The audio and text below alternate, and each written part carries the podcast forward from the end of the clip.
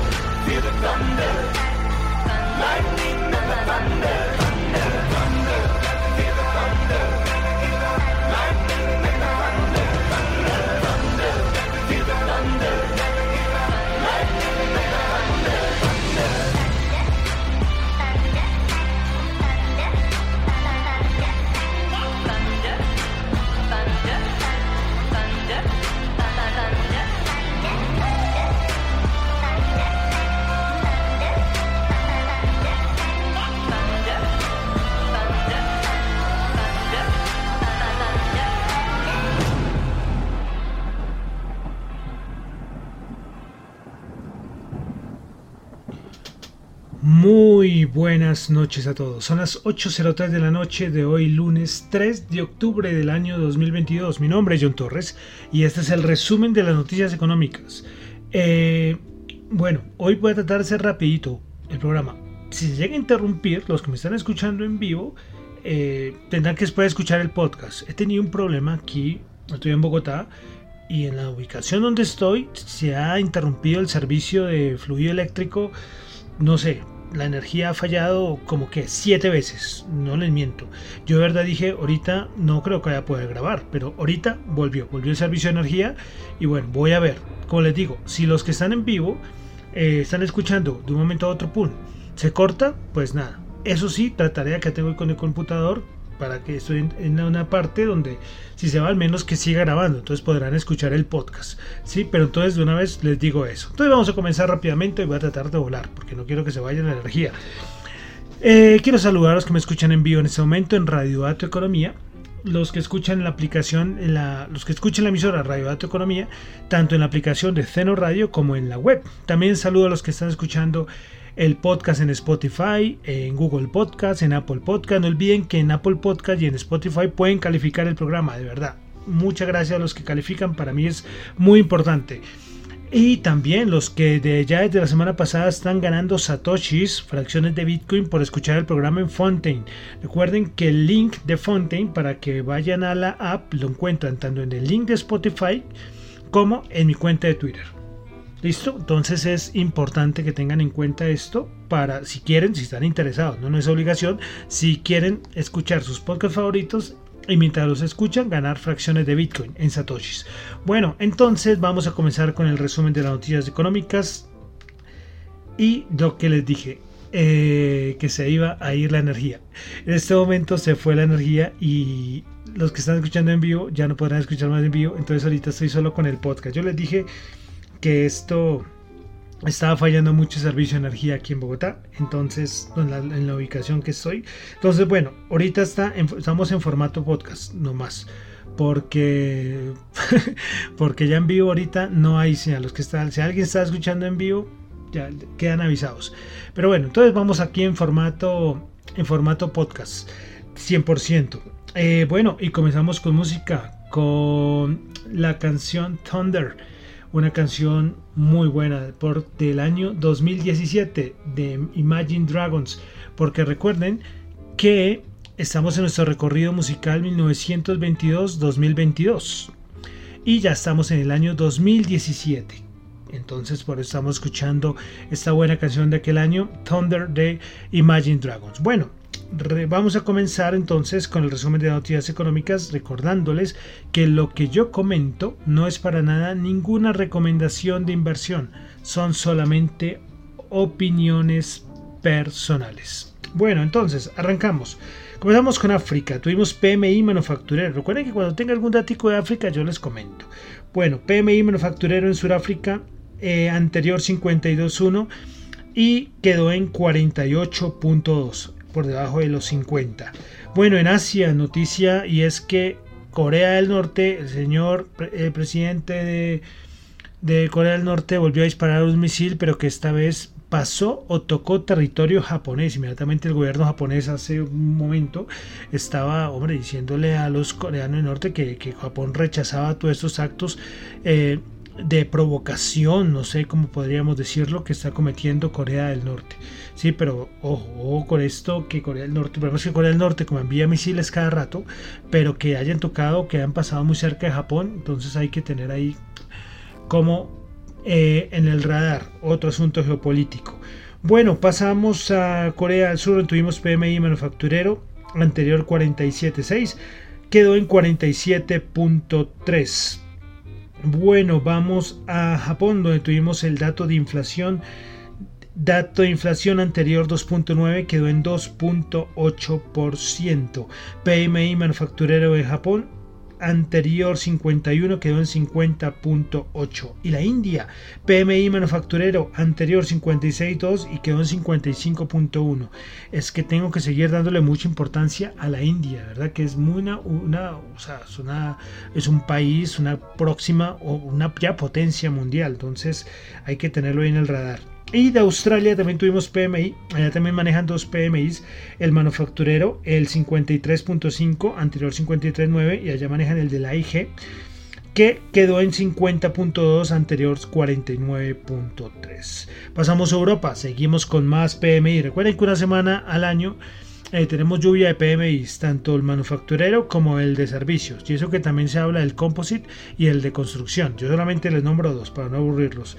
Bueno, PMI en Alemania, manufacturero 47.8, sigue por debajo de los 50. En Francia, PMI manufacturero 47.7, también por debajo de 50. Italia, PMI manufacturero 48.3.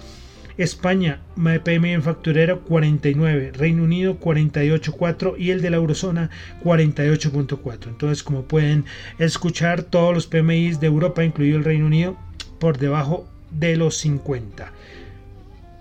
Pasamos a Turquía, donde tuvimos el índice del precio del productor, el dato mensual 4,78. ¿Y saben cuánto está el dato interanual? Del PMI del el índice del precio del producto en Turquía 151.5 ¿Qué tal? 151.5 y vamos con la inflación. En Turquía dato mensual 3% y el interanual ya se ubica en 83.4% y ojo que no es máximos históricos ¿eh? Turquía hace unos años también tuvo unos datos de inflación mayores a los que estamos viviendo ahora bueno, una cosita de España y es que el ministro de Economía español dice que aumenta la previsión de crecimiento para España para el 2022.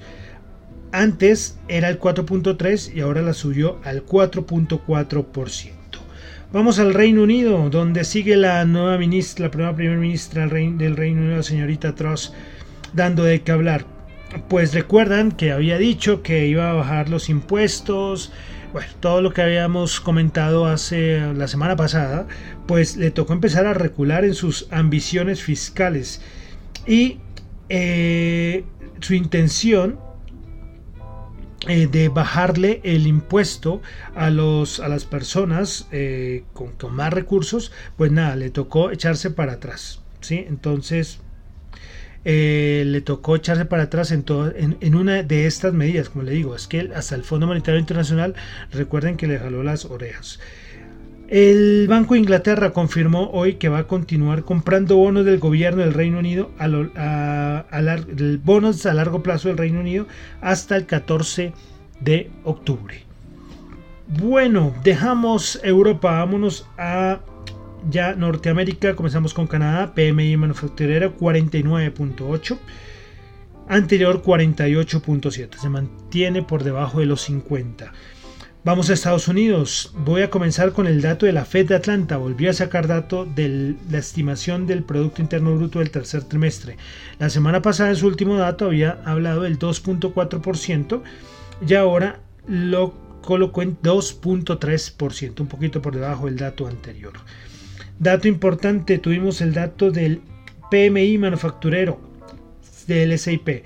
Anterior 51.8 y este terminó en 52. Y el ISM manufacturero se esperaba 52.1 y quedó en 50.9. Y ojo que junto a este dato de PMI del ISM manufacturero apareció los datos de empleo. Se esperaba 53, quedó en 48.7.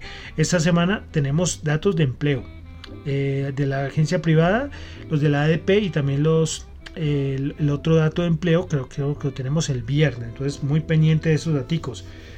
Que el empleo, recuerden que la Reserva Federal ha sacado pecho porque el empleo está fuerte, pero cuidado cuando este dato empiece a flaquear. Bueno, eh, miembros de la Fed siguen hablando todos los días de montones. Voy a resaltar solamente a William de la Fed de New York. Dice que la Reserva Federal seguirá tratando de enfriar la inflación pero las presiones subyacentes a la inflación siguen muy fuertes. William dijo que la inflación probablemente bajará al 3% para el próximo año. 3%. Uy, eso es bueno. De pronto a final de año podría lograrse este, este dato. Eh, una cosita importante y es que las Naciones Unidas piden eh, hoy, hoy en un comunicado dijeron que las Naciones Unidas piden a la Reserva Federal y a otros bancos centrales que detengan los aumentos de las tasas de interés. Los bancos centrales corren el riesgo de llevar a la economía mundial a la recesión. Esto lo dijo la Organización de las Naciones Unidas el día de hoy. ¿Qué tal? La Organización de las Naciones Unidas pidiéndole esto a la Reserva Federal, un poco raro. ¿no? Pero bueno, y, pero bueno, es que la Reserva Federal no, no va a hacer caso, o sea, ni el Banco Central Europeo. O sea, eso es una cosa clarísima. Bueno, eh, dejamos entonces ya Estados Unidos, vamos a pasar a Latinoamérica, vamos con Brasil, PMI manufacturero. Hoy he recorrido el mundo con los PMI, África, Asia, Europa y eh, Brasil 51.1, anterior 51.9. Y no sé si ya saldría de Colombia, tendría que haber salido hoy. Si no salió hoy, tendrá que salir mañana el que saca de vivienda. Pues bueno, Brasil, PMI manufacturero 51.9, anterior 51.1, anterior 51.9. Y importante, ayer tuvimos eh, votaciones de primera vuelta en Brasil. El señor Lula tuvo 47,8% y Bolsonaro 43,7%. Se van a segunda vuelta. Muchos esperaban y muchas encuestas hasta se atrevían a decir que eh, se atrevían a decir que Lula iba a ganar en primera, en primera vuelta y no van a segunda vuelta y está disputado y el Congreso quedó del partido Bolsonaro. Entonces, importante dato el de Brasil. Eh, vamos a Colombia donde tuvimos datos de exportaciones. Pues variación entre agosto del 2021 y agosto del 2022, 32,2%. A nivel de agropecuarios, alimentos y bebidas, a ver, aumentó el 7,6%, combustibles aumentó el 57,2%, manufacturas aumentó el 13% y otros sectores 19,9%. Un dato de exportaciones importante. Bueno, eh, una cosita aquí al gobierno y que se ha comentado mucho, solamente lo voy a, a nombrar. Y es que el presidente Gustavo Petro volvió a proponer que se modifique la regla fiscal para priorizar la compra de tierras y cumplir con el primer punto de los acuerdos de paz. Ojo, que meterse con la regla fiscal, esto no es muy buena señal para los inversionistas. Hoy los CDS los lo aumentaron aumentaron no sé cuánto no, no, no, tengo la cifra acá a la mano se me olvidó acá anotarla pero aumentaron y muy relacionado con esta noticia. Ojo ojo con esto. Ahí lo dejo solamente lo leo sí de las cosas de, del gobierno. Bueno dejamos ya Colombia vamos a pasar a la parte ya de mercados índices commodities. Eh, reunión de la OPEC que se viene, pero ya recuerdan el rumor de la vez pasada que les comenté el día viernes, eh, que estaba ese rumor de que parece que, la, OPEC va a recortar. Eh, parece que podría recortar un millón de barriles por día. Bueno, veremos a ver cuánto será la, la, la decisión que tomará la OPEC Plus el día de, creo que es pasado mañana. Yo con la fecha me, me vuelvo un lío. ¿sí? Pero ya hoy, ahorita vamos a leer el petróleo, hoy pff, al alza, pero con todo. Los que alcanzaron a comprar el viernes, pues hoy tuvieron un, una, una, muy buena ganancia. Bueno, eh, cositas, eh, con la caída que, que, tuvimos el pasado mes en, en la bolsa, pues la pérdida de la riqueza personal del señor Zuckerberg, es decir, el CEO de Meta, pues ha bajado en, desde el 2021 alrededor de 79 mil millones de dólares. Ahí lo dejo. El, solamente la de Zuckerberg. ¿Cuánto serán la de los otros multimillonarios? Bueno, eh, Credit Suisse. Credit Suisse, el banco que está es tendencia en Twitter, el mundo financiero. Eh, ya le colocan que va a ser la próxima quiebra de un banco, recordando el Lehman Brothers. Yo por ahí saqué un, un hilo en Twitter, que espero que al mundo lo haya leído, un, hilo express, como lo digo, esos hilos que no son muy súper llenos de información, pero sí trata de dar una idea general sobre eh, el, Deutsche Bank. Es que el Deutsche Bank desde el 2008 siempre se, desde del 2008 la crisis financiera pensaban que primero se iba a quebrar hasta el Deutsche Bank que Lehman Brothers y sobrevivió. Ya al día, el día de hoy ha, sobrevivido. Pero ahora la situación, la peor situación la tiene Credit Suisse. ¿sí? Sus CDS, pues eh, los Credit Default Swaps, estos están en niveles, ya llegaron a 330 y pico. Y ojo, a partir de 350 empieza a preocuparse todo el mundo. Lejos todavía de los 600 y picos que llegó a la quiebra de Lehman Brothers en el, en el año en el año 2008. Pero eso sigue dando mucho que hablar, mucho que hablar. Veremos a ver qué pasa con Credit Suisse. Es el peor de todas las entidades financieras, el que peor situación está. Y es que eso se relaciona con muchas cosas. Credit Suisse también ha tenido un montón de chiringuitos por ahí metido en todo lío y, y ha tenido un montón de problemas Credit Suisse. Pero bueno, ahí lo dejo.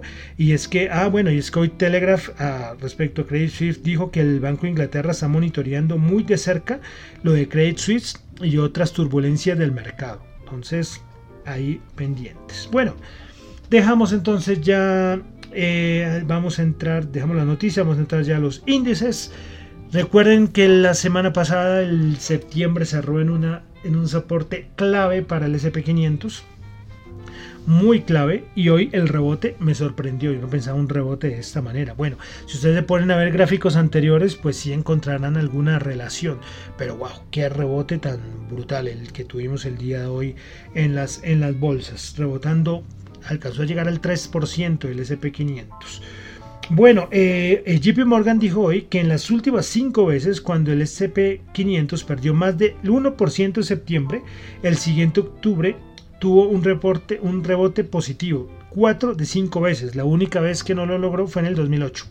Pues, y este año que están diciendo que nos parecemos al 2008, ¿no? Bueno, eh, con todas las caídas de septiembre, las bancas de inversión siguen recortando sus objetivos para el SP500. Citigroup redujo su precio del SP500 para fin de año y desde 4.200 lo redujo a 4.000. Y para el 2023 lo colocó en 3.900. Credit Suisse también recortó el objetivo de fin de año para el, 2020, del, para fin de año 2022. El SP500, su anterior estimación era de 4.300 y ahora la dejó en 3.850.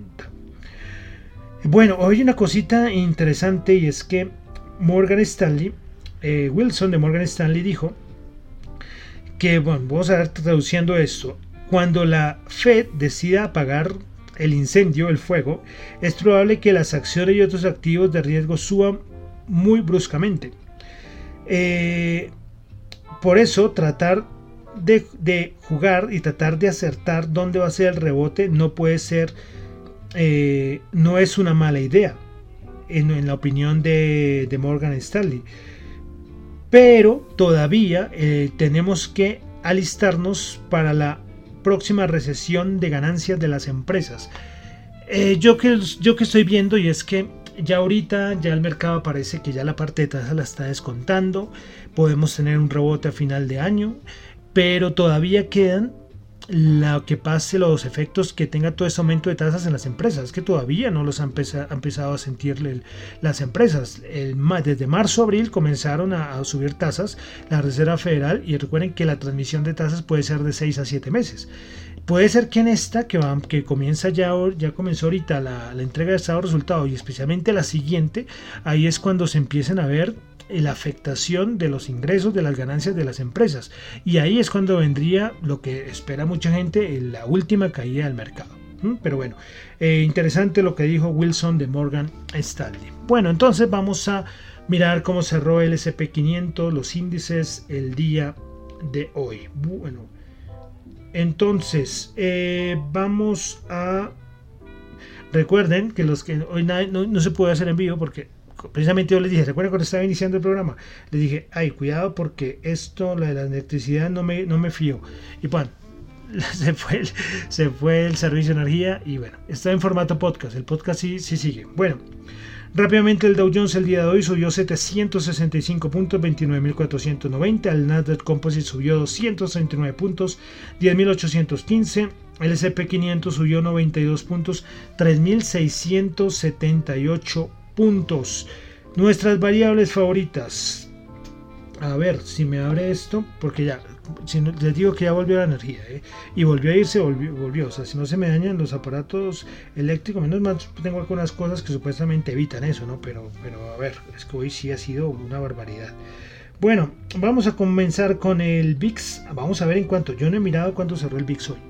Esto va a ser también noticia nueva para mí. Ojo, porque a pesar de ese subidón, el VIX se encuentra en 30,1. Nada que baja el 30 y con una subida tan tremenda la de hoy, pero se mantiene en 30.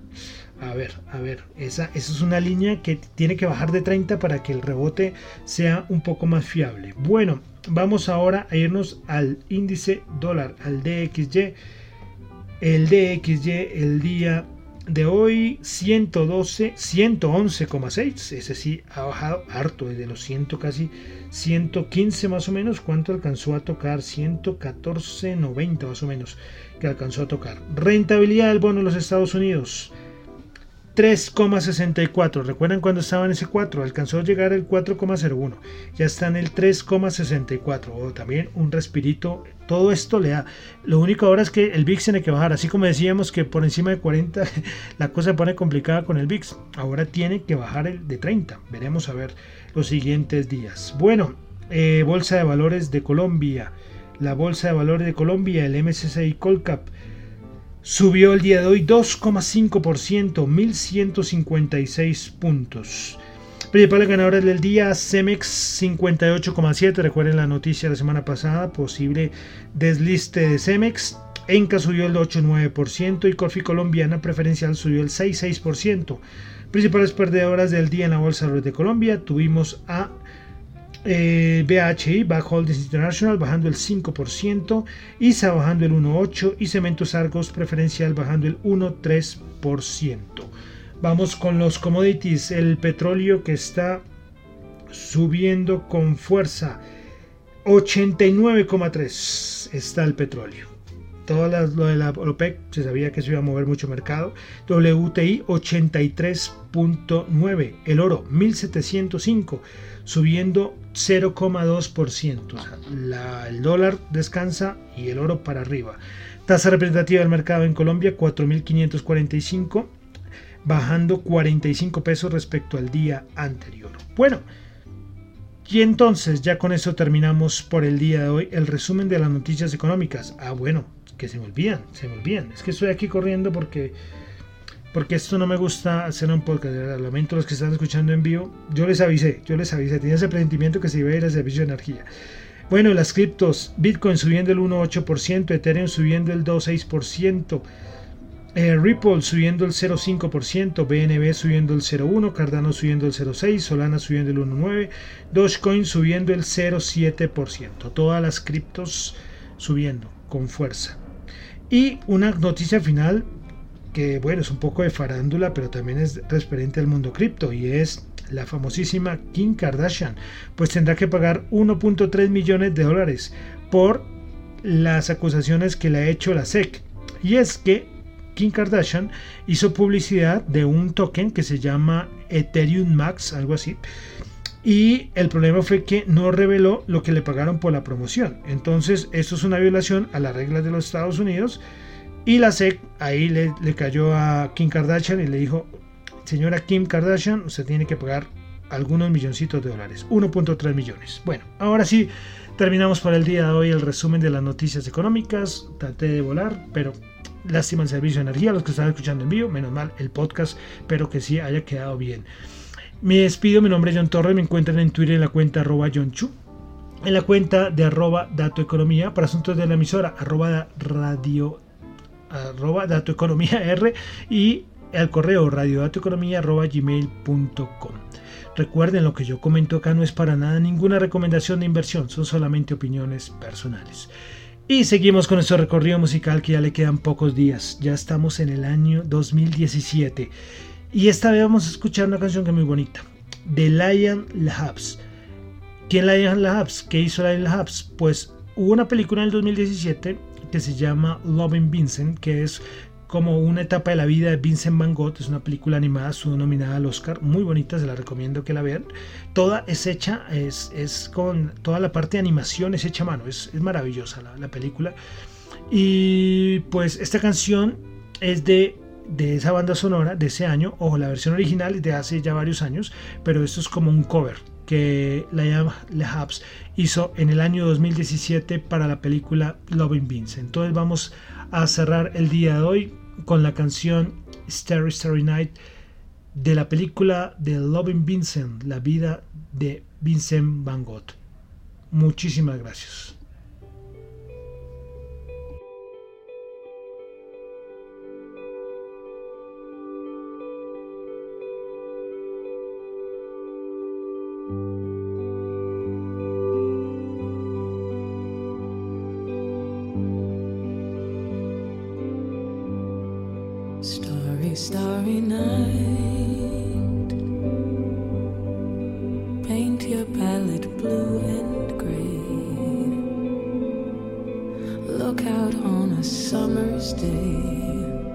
With eyes that know the darkness in my soul. Shadows on the hills. Sketch the trees and daffodils catch the breeze and winter chills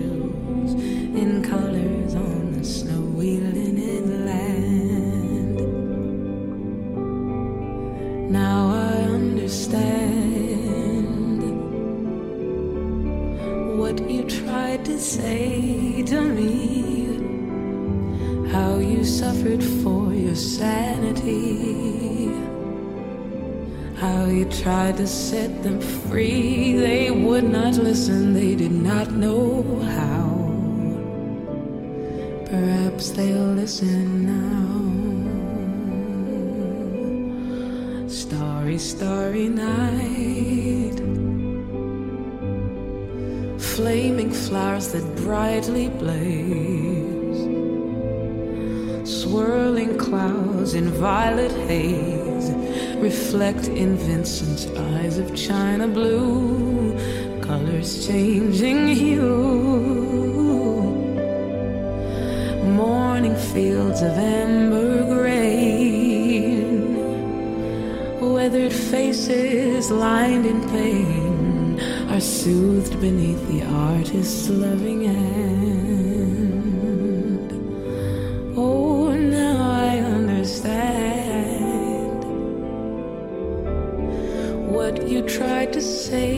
to me how you suffered for your sanity,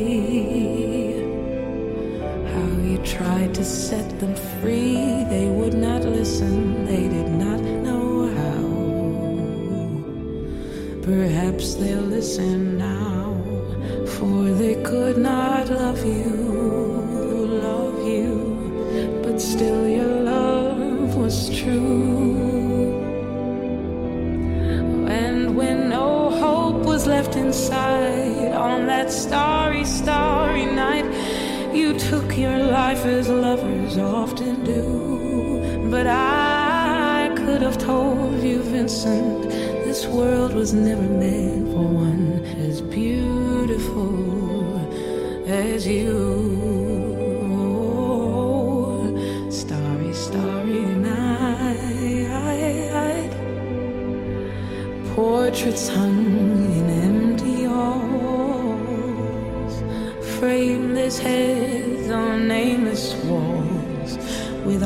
that watch the world and can't forget, like the strangers that you've met. The ragged man in ragged clothes, the silver thorn of a bloody rose, like crushed and broken on the virgin snow. Now I think I know.